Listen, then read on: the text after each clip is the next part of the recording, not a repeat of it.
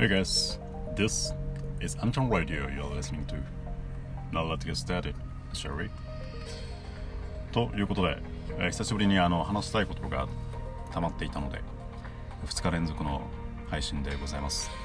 ろしければ本日もお付き合いください。えー今回はですね、あの前回パッツンパッツンで途切れてしまった前回の続き、あの新社会人に対しての話を軽くと、あとは久しぶりにエロトーク、あとはアリ、あの虫のアリと難民っていう話をしていこうと思います。はい、よろしければお付き合いください。えー、っとですね、まずは前回、時間パッツンパッツンで途切れてしまった名言というか、あのツイッター、ツイートですね、あの新社会人に向けていいなと思うツイートがあったので、そちらを紹介していこうと思います。2つあってですね、まず1個目、学生に言いたいのは、社会には驚くほど品がなく、子供じみて、洞察力洞察力も共感も乏しい、どうしようもない大人が想像以上に多い。そういう連中が君に押し付ける社会の厳しさなんて、君が涙を流すほどの価値は全くないから、どうか恐れずに自分の信じる道を歩いていってほしい。と。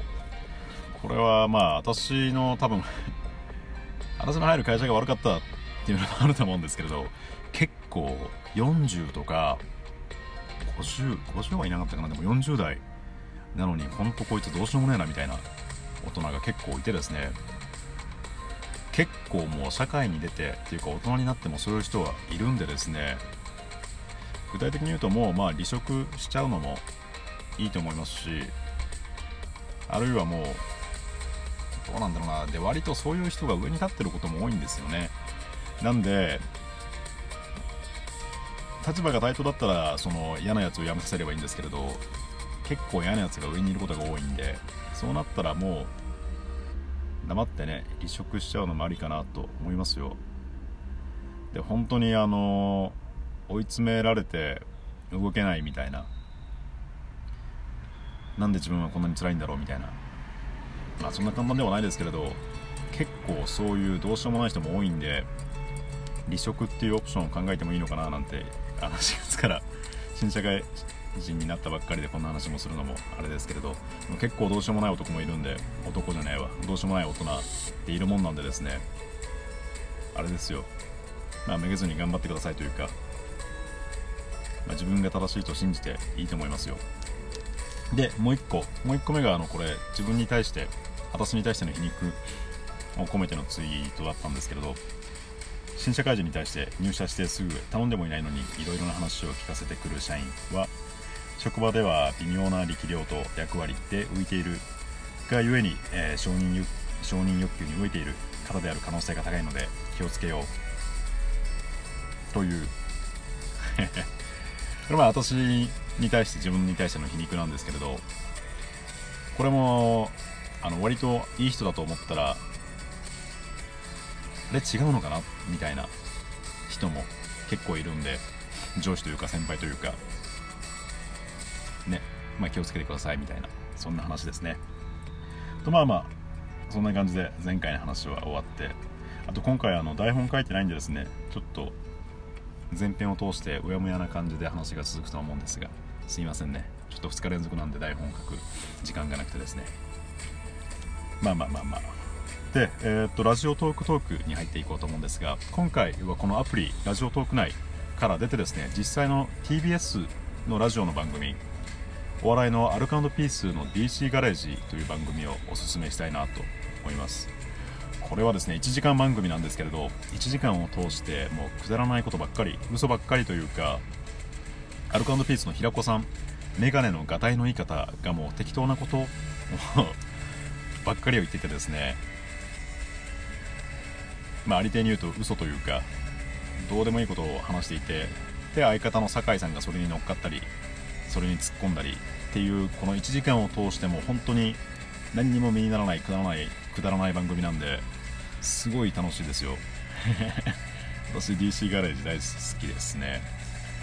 で多分毎週火曜日にやってるんですけれど私はごめんなさいあのラジラジコだったりあとは今便利な、ね、時代なんでいろいろネットで聞いたりしていて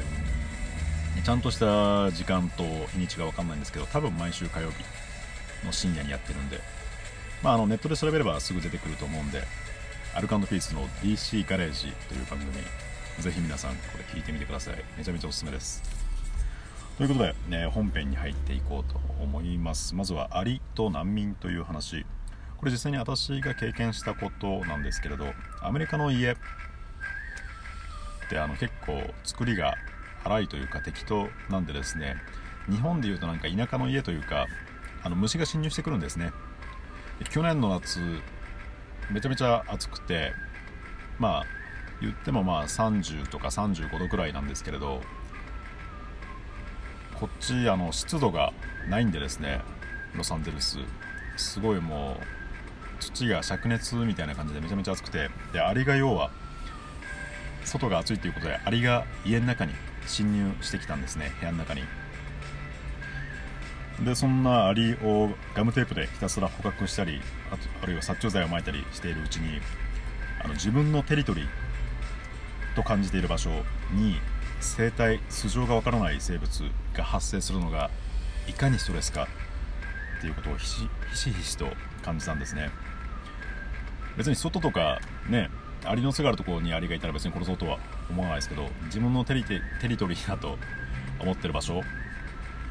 あとは素性がわからない生物が発生するとすごいストレスだなと思って。でそういうアリを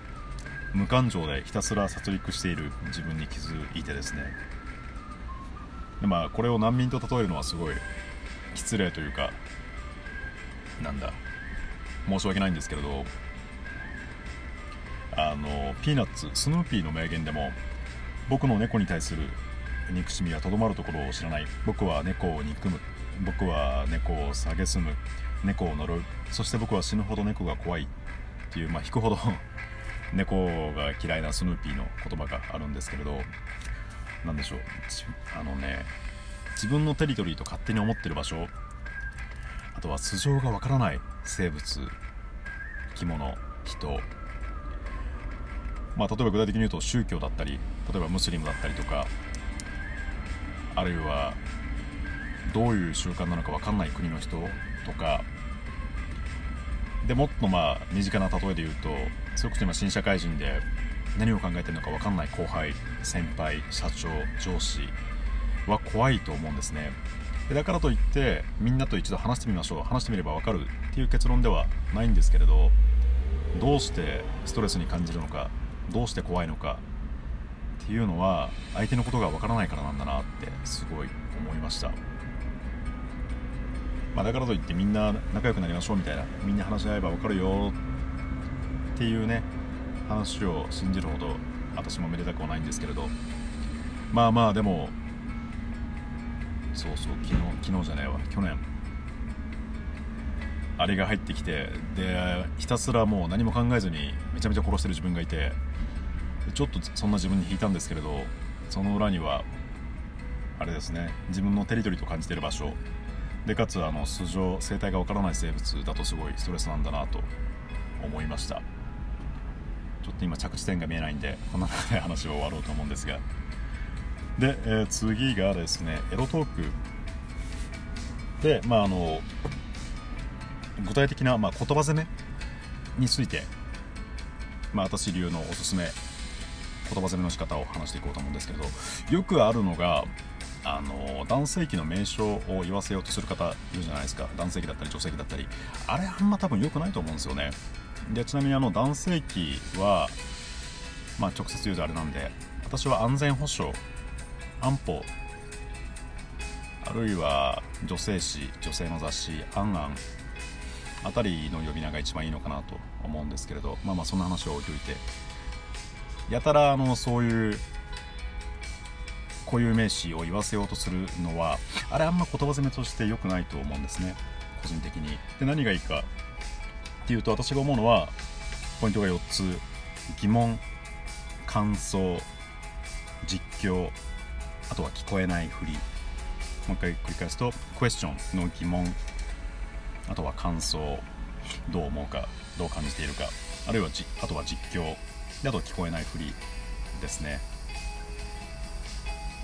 でどうしようかな。そしたら残りのあと12分くらいちょっとこんな風にするといいよみたいなやつをやっていこうと思うんで18歳未満はこの辺で切っちゃってください。はい。ここまで聞いてくださってありがとうございました。あの実際に実際の動向の話じゃなくてあのラジオトークを収録する体で言葉詰めをしていこうと思うんで、まあ、物好きな方はこのまま聞いていってください。ということで。何？どこ押すの？ここ？この赤いボタン押すの？あれ？なんか収録スタートしたけどこれでいいの？なんかすごい赤くなってるけど。どうしたの？え？聞こえないけど。何？何どうなってんの今？みたいな。もう一回。なんでしょうね今回のこの番組。というか配信ひどいっすね。ごめんなさいね。まあまあもう一回繰り返すとあの言葉攻めのポイントは単語を言わせようとするのではなくて疑問。どうしたの？っていう疑問。あとは感想。すごい柔らかいよとか。硬くなってるよとか。あとは実況。今すごいこうなってるよっていう実況あとは聞こえないふりあえてもう一回言わせるみたいなその4つを念頭に置くと素敵なプレーができるんじゃないかなと思います。ということで、えー、っと今回の配信では少子化対策に触れてみたあんちゃんでした。はい。またよろしければ次回も聞いてみてください、え今回も一日のふとした時間、えー、あなたと共有できて嬉しかったです。よろしければまた次回お会いしましょう。ということであんちゃんでした。